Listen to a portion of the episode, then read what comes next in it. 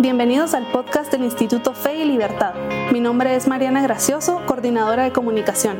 En este espacio conversamos con expertos, analizamos posturas sobre economía, religión, libertad y más.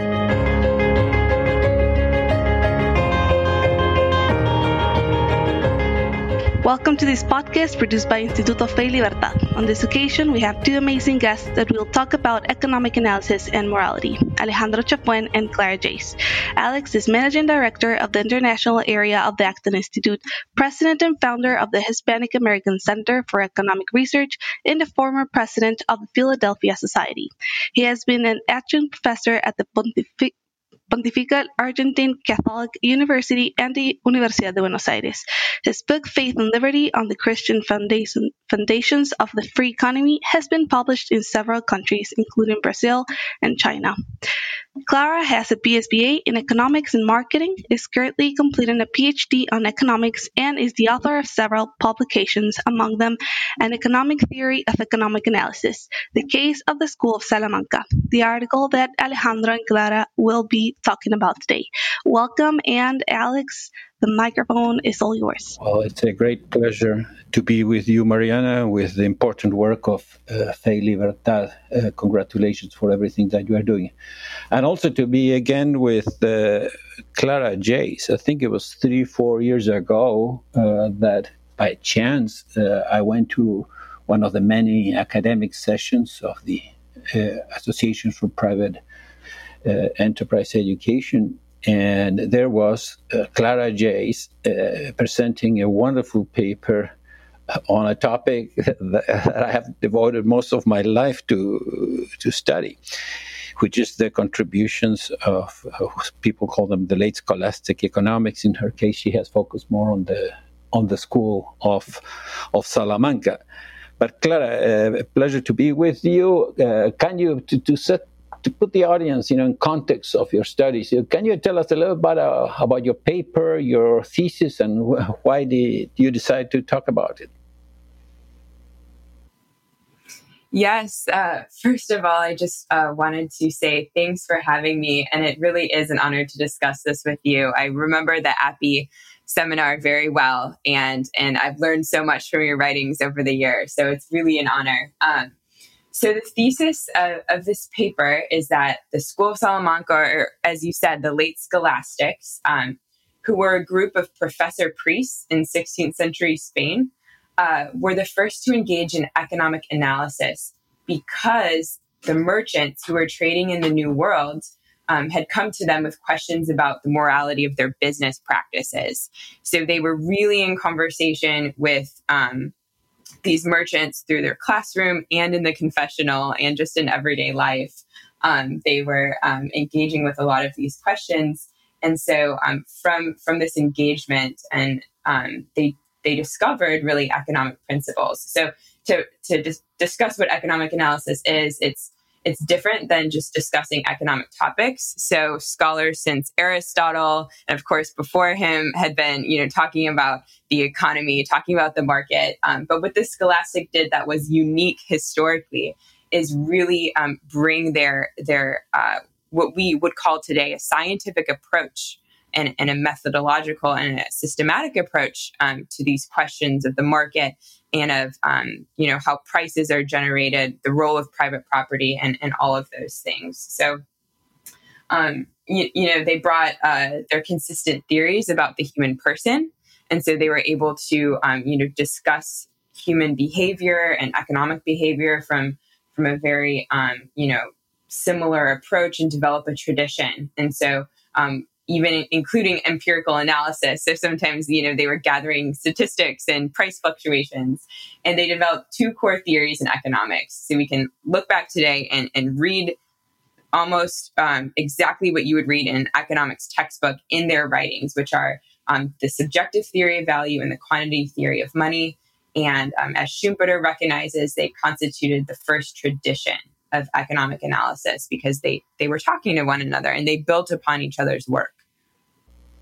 Very interesting. Uh, you know, uh, I found it almost that you were providing uh, empirical uh, proof about you know the great surge in in economic uh, activity and, and, both you know matters of trade and matters of production and, and exchange and um, you know there are many authors that almost try to show that economic development only started you know in the mid 19th century and took off and sometimes they neglect uh, this period uh, of uh, very dynamic, you know, very productive times in, in, in part in part in part of of Europe. You know? how, how do you uh, define economic uh, analysis? You know, how uh, you know, who, who, who, what is it something that attracts you? You know, who, that made you want to study economics? What you just would you say to the future, to the student of social sciences, you know, about the importance of economics and economic analysis? Yes, yeah. Well, um, yeah. First, to your to the first thing that you said, um, I think this paper emphasizes you know that incentives matter when producing economics and studying economics but also uh, incentives are sort of a fancy word for just circumstances. And so the circumstances of the school really matters. And and the you know the huge the the fact that the the new world you know was discovered really did matter really did change change the world and change the things that that people were thinking about and um, from a moral perspective at that time and were worried about too. Um, so I the way I think about economic analysis, and it, it's it's pretty systematic and a, a, little bit you know rigid in this paper, but I, I essentially say that that um, you know the study of economics can serve as as two things. It can serve two ends. It can be a final good, so it can be just the study of truth and the love of truth. And I think that anyone interested in studying economics should love it. Really, um, you know, love is a choice uh, to some extent, and it's really important um, when you're studying a subject to to make sure that you you you fall in love with it. Um, so it has this truth component, right? The wonder of the market, the the magnificence of of realizing sort you know where all of these um, different human beings cooperate and compete and um, provide right for their families and for themselves. Um, but also, economic analysis has a second purpose. So it can also be an input into sort of policy, right? And economic arguments that, that will change, um, that will convince people, change minds, and, and other concrete variables um, that we might care about. So I think it's important to to you know pay attention to the fact that while economic analysis um, can be you know really a labor of love and a pursuit of truth for truth's sake it's also something that that does um, change practical realities for people. So there's a really big, a really, really, um, uh, I think, huge responsibility that social scientists have uh, for recognizing both of these purposes. And, um, and Schumpeter has a really good line about this to bring it back to the School of Salamanca. He says, you know, he's sort of mulling over why they were correct uh, when others had asked these questions and, and had arrived at sort of what we would say incorrect, you know, um, theories of economic behavior. And he says a preoccupation with the ethics of pricing is precisely one of the strongest motives a man can possibly have for analyzing actual market mechanisms. So they really cared about how the world is, about reality, because they cared um, about the souls of, of the people who were coming to them for advice, um, whether it be business advice or in the confessional moral advice. Yeah, I want to go back to that uh, later, but now you mentioned, uh, you know, the importance of uh, of truth, you know, and the love for truth, uh, and for for the Instituto Fe y Libertad, you know, faith, faith and liberty, or faith and freedom institute. You know, today, in one of the uh, key Christian traditions in the Roman Catholic Church. The, the gospel of today is based on St. John chapter 8, where it's about, you know, when Christ says, you know, know the truth and the truth shall make you thus shall make you free and so my, my question this one is more about your uh, your, your personal uh, life and your studies you know because I, I, studied those same authors you know and uh, did by reading them, uh, did they contribute beyond your academic interest? You know, to to your, your how you see faith, uh, how you approach your personal and, uh, and professional life. Mm-hmm. Yes, certainly, absolutely. Um, and I, I, I sense this in your writing as well because um, a lot of the the economic uh, sort of writings of the doctors are actually couched in um, spiritual analogies. So they were very well trained in, in philosophy and theology, but were also prayerful people. I think most of them, you know, had had um, very con- contemplative um, sort of uh, stances towards towards reality, and so um, when you read them, it is, it can be, you know, if you don't read it just, um, you know, in sort of an information gathering mindset, it can be, um, you know, sort of a, a, spiritual experience in the sense that uh, it opens your mind to the spiritual allegories for economic uh, patterns. So these are, are things that I think about, you know, um, uh, sort of in, in one of his handbooks. So Tomas de Mercado wrote a handbook for merchants, uh, just, you know, sort of ethics, basic ethics, good good guidelines, and he talks about private property, and he says that one of the um, you know one of the ways we can understand private property is actually through love and how people take care of their private property in the same way that that you look out first for your family and you love your family because they're your family and you you know you love your country because it's your country. And and so he actually you know there's this beautiful way that they're describing economics and it was very compelling to me um, because i am um, i i do take my roman catholic faith very seriously um, and I, it's actually the most beautiful most interesting thing to me. Um, and so it was it was wonderful to have both of those loves come together. And um, let's see here. And, and, i mean i would love to write something one day more about this this spiritual side about the scholastics the late scholastics because it's certainly there right? They are in the tradition of the roman catholic church um, and they are ultimately concerned with human dignity. And and so one of the really beautiful things to discover was also that at this time um, you know the church was was trying to doing her best to stand up for uh, universal human dignity and um, you know really the rights of of um, people, whether they are in Spain, in Europe, um, in Turkey, or in the New World, um, and to see the continuity of the tradition of her thought there as well.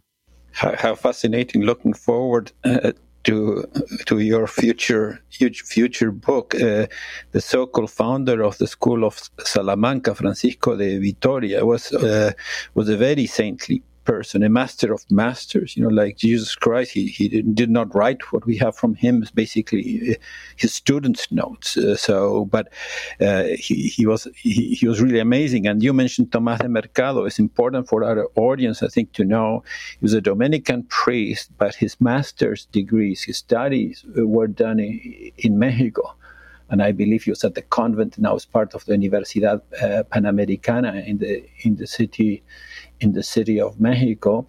And as you say, you know, they observed uh, reality. They did not only use deductive logic, but they, they, they try to f- f- see what's going on in real life, you know, how, uh, uh, uh, what's the analytical response, you know, about the justice of economic uh, e- exchanges. Um, uh, Clara, as, uh, again, I know you have you're studying at, at George Mason University, which uh, has a special characteristic, and um, and pays attention to this Austrian school, which is also dear to to Fe Libertad, to our think tank. Um, and uh, sometimes you know people uh, don't want to go to study economics because only see it's just one equation after another where conclusions don't matter. It's just that you do a neat analytical model uh, and says well they see it's not connected to real human beings. You know but how did you end up at, at george mason university That's a good question. Uh, yes, I think another one of the things that attracted me uh, to the school was that I saw um, both uh, sort of the Catholic tradition and the Austrian economics tradition in in their writings and so it was this wonderful place where i think and this answers your question about how i ended up at george mason um, i i wanted to go to um, to study economics where um, i knew that the training would be more um, complete in the sense that it would pay attention to the the traditions that came before us and so you know george mason is a place that emphasizes you know knowledge of history knowledge of the history of economic ideas. They're not afraid, you know, to talk about history um, and you know go away from the math for a little bit. And then also, um, they have um, they think deeply. You know, the Austrian school and certainly the the Catholic tradition thinks deeply about the human person and about um, you know having a consistent view of the human person and treating, um, especially when you're an economist, um, you know, understanding that you don't know the whole picture. And so when you're dealing with data or you're dealing with economic models, to understand that you only see a small part, the human behavior, right? The the outcome of of sort of um, uh, you know the the complexity of the human person. And so um, i think that it is removed from from morality um, just a, just a step in that sense. And so it's important um, you know to keep that in mind. But um, but yeah uh, in, in addition to you know the history and sort of thinking more philosophically about the human person it was really just an openness to um, to wonder and to to acknowledging that there's something marvelous that goes on in markets with prices. You know, the readings of Hayek, I think, are actually um, really good at emphasizing this, and other um, classic Austrians um, discuss how um, amazing it is. You know, we have entrepreneurs and we have, um, you know, inventions and innovations, and that the human person is not antagonistic to economic growth, right? They're the purpose of it and, and the source of it. Um, the writings of Julian Simon come to mind for this as well, you know, emphasizing that the human person is the source of ideas, which is the source of economic growth. So I think that the Austrians get um, so much right. And, and I, of course, as a Roman Catholic and, and through my studies, I think the Catholic Church gets so much right, gets everything right. But of course, the, you know, in, in terms of economics and specifically this tradition gets, gets so much right. And so it was wonderful to see those two things come together. Um, yeah, absolutely. And, and I think your book, so Faith and Liberty, and other writings of yours, um, really drew that out for me in a new way as well. And so it was helpful to to know. Um, you know, you can have an an inkling when you're an intellectual. You can have sort of an intuition, like, oh, there's something here, you know, that I see. Um, but it's helpful to have it confirmed by by another mind, right? Someone else saw this same connection. On this matter of uh, of incentives. Um, know, it's so interesting. You know, uh, uh, Milton Friedman, who again I had the privilege of both spending quality time with Milton Friedman and and Hayek, uh, but but Milton was more of what people call you know, a positivist. But even in his essays, you know, on positive economics, uh, I think he, he, he, he, stressed, you know, that even the, the questions that we ask uh, when we approach economics, even trying to be completely neutral, uh, sometimes you know uh, bias our uh, what our responses uh, will be you know? So um, a, a, couple of questions. How you see this this rolling of, of incentives again because your paper focuses on how there was an incentive for moralists to address economic issues due to the huge increase in trade and production during uh, the particular period of uh, of your studies. You know you have to put in for, again for the audience you know was just after the discovery of america so people were discussing issues you know do indians have the right to free trade, uh, to private property, to govern themselves, you know, uh, fascinating uh, topics, you know, but um, uh, so the question how you see this role of incentives as influencing or determining you know the analysis? And secondly when you look at today's world you know um, do you think there are strong enough incentives for us economists to focus more on the ethical side, you know, of, of, of political economy. Uh, can you give us, share some of your thoughts uh, on that topic? Mm, yes, another really good question. So, um, first on incentives, the way, um, like I, I, think I said this in the beginning, you know, incentives uh, in this paper are really just paying attention to the circumstances, right? Paying attention to um, the fact that these were unique human beings making choices at a uh, you know historically unique period in time. And so i point out you know that um, in this case a lot of the incentives of the schoolmen were aligned with the merchants and they were unaligned with with the king with the crown. And so because of this because they were working and, and often you know living next to the merchants and, and business partners for them even um, they were able to see firsthand what was going on. And i think that this informed their um, economic analysis and the arguments that they eventually made to be more pro-commerce than the king might have wanted right? And to point out the dangers of inflation for instance right for the poor. Um, uh, much to the um, sort of chagrin of, of the king. And so I do think that the circumstances matter. Of course, they're not deterministic in the sense that, um, you know, we we decide which incentives we respond to. Of course, you know, human freedom um, and the moral. Every human act is moral, right? There are three things um, that that constitute this. This is from Aquinas, right? It's the intrinsic. Um, there can be intrinsic morality of the act. So some acts are intrinsically evil. Um, but then the circumstances matter and the intentions matter as well. And so I think that, you know, um, for uh, in terms of bringing the the morality component into incentives, um, it, it it's it's easier to measure from the economic perspective. I think the economic incentive. So you, we, I also point out in the paper that uh, the doctors um, were worried that the church property would be seized by the king, right? And so they really did focus on private property for this reason. They were worried, you know, about other things, high taxes, um, not only right for the poor, but also because um, for they themselves would be taxed. So there are a bunch of sort of moving pieces here. Um, but in terms of economic incentives, uh, sort of shaping economic analysis today, um, I think that the the really um, unique thing about this school was that they were um, part of many different communities. So they were not only responding to incentives from the merchants, right? The merchants coming to them and saying, "Please help us, right? Give us some guidance here." So in the confessional, they were not only responding to the incentives of the church, right? Saying, um, you need to engage the Protestants, right? You need to um, sort of like, uh, you know, point out um, what's going on here. And then they were also responding, right, to incentives from the king.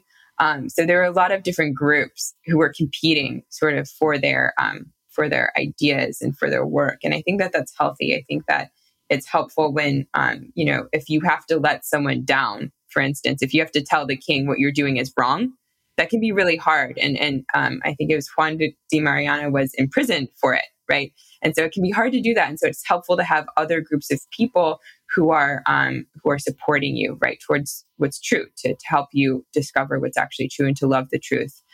Um, today, economic analysis is done mostly in a, in a formal university setting by people with formal academic backgrounds, um, and I think that that's good um, I am wary of experts, as I think many people are. But I also think that it would be helpful to have uh, economic analysis being done in different settings as well. So, in terms of you know the church, I think it is important for the church to, and, and she does, right, for people within the church to be thinking about these questions and to be engaging with them, and to remember that as economists, so if we're thinking about you know as social scientists, even if we say something and, and we think something is true, but it's not, um, it's not looked upon kindly by the our peers and our professional peers in the profession, that that's okay because we have um, other sources um, of of support and other people who can uh, also help us on our way. Right, other people we're trying to serve. We're also servants of the church, not just our our profession.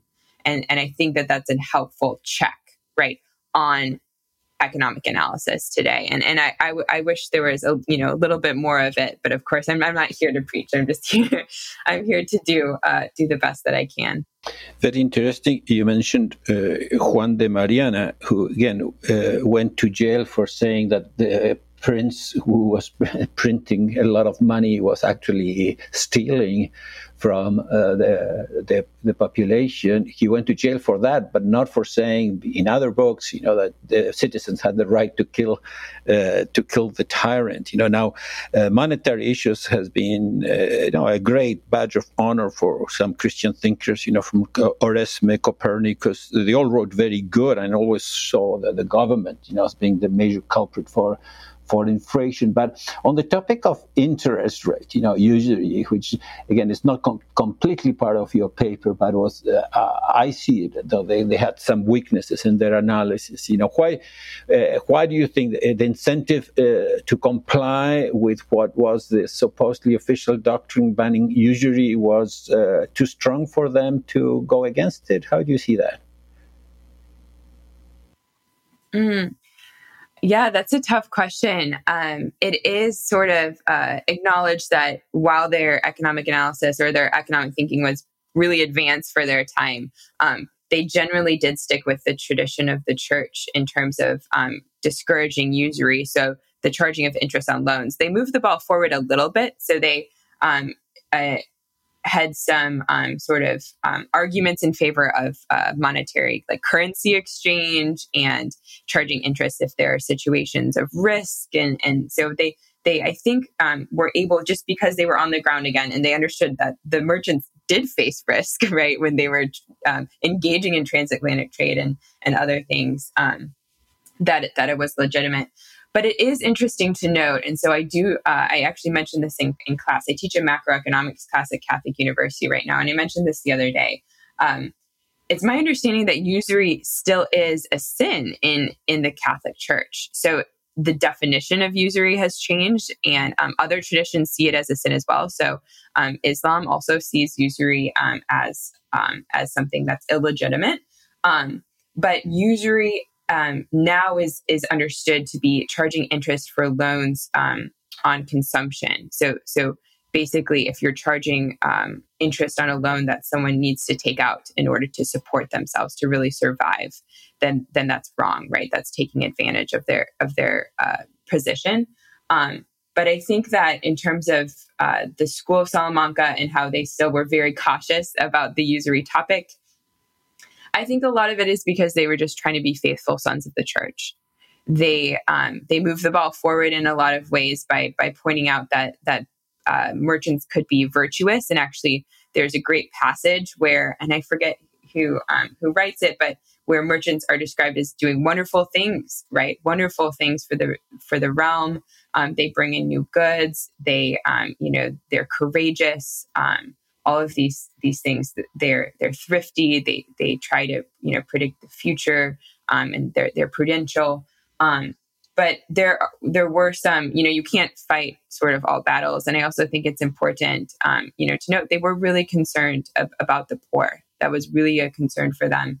And they did see high interest as something that was burdening um, the the poor at that time Yes, uh, they had an aversion to secure profits. They saw it as, as a natural and uh, they all spoke in favor of the, the, freedom of the businessmen to earn uh, profits according to the market. And the one that they criticized, a Franciscan uh, famous priest, uh, Duns Scoto, they, because uh, Scotus also thought that the businessmen were so important in society that the good prince should see that they earn a good, pro- a just profit, you know, over their cost. And uh, the most all the Salamanca school said no, you know, they, they, they were against a cost theory of, of value, you know, uh, uh, anticipating many insights of the Austrian of the Austrian school. Clara, to finish, to end up, it used to be, you know, people were afraid of, say, if I don't study, you know, just mathematical economics and focus on more on the Austrian tradition, it would be hard for me to get a, a job as a professor. Um, can you share with us, you know, your your next steps, you know, of, of your of your academic life, so people can continue to follow uh, your writings and contributions? Yes, no, I'm, I'm really excited to share that um, I will be an assistant professor in the Department of Economics, Finance, and Quantitative Analysis at Samford University. So it's in Birmingham, Alabama. I'm really looking forward to the weather there. And um, yeah, and, and I will also, I, we talked about this a little bit before, I'll be getting married this summer and moving to Nashville. So I'm very excited to have a first year as a wife and an assistant professor um, coming up and then in terms of professional projects, um, I did mention an interest in, um, you know, looking at the the spiritual um, allegories of the school and in their economic thought. But I've also currently been working on a big project that involves uh, analyzing and translating Renaissance art contracts. So they're in Latin, so sort of um, you know brushing up on that. And my fiance and I are actually working on this together, so I'm I'm very excited for that as well. I'll just say, you know, to anyone interested in economics, in Austrian economics particularly, there are so many wonderful, um, just you know, exciting research projects out there. They're really um, adventures is, is the way that I see them. And so, um, you know, follow your natural interests. It's a really good guide for your vocation and, and where you're called to be. And, um, you know, if, if you're drawn to this approach, um, it, it's it's wonderful. It's a wonderful life, and and so I really encourage you all to um, to consider it. And uh, yeah, I'm just so grateful that that I have the opportunity to do the kind of work that that I I have done. Well, thank you so much, uh, Clara. Uh, there's a book I have not read the manuscript, by an upcoming book by Father Sirico, the president and founder of Acton Institute, which will be speaking of the economic aspects of the parables. And as you know, many of the late scholastics uh, brought parables in order to make some of their economic points. So that might be useful for you. Well, wonderful, Clara. We need people of faith uh, being, you know, the best possible scientists, you know, and, and I think, you know, creating a new, uh, a new scholastic movement. And I'm delighted that you are part of it. Uh, wish you luck for uh, in your in your important role in the institution of marriage. And I let uh, Mariana to say uh, the closing words for Fe Libertad. Thank you very much, Alex and Clara, for this episode. It was certainly very interesting. Instituto Fe Libertad is an independent research center whose mission is to further human flourishing by promoting individual liberty and Judeo Christian principles. You can find more information about the Institute and our work at our website www.feylibertad.org and on social media. Thank you for joining us and keep a look out to next week's transmission. Goodbye.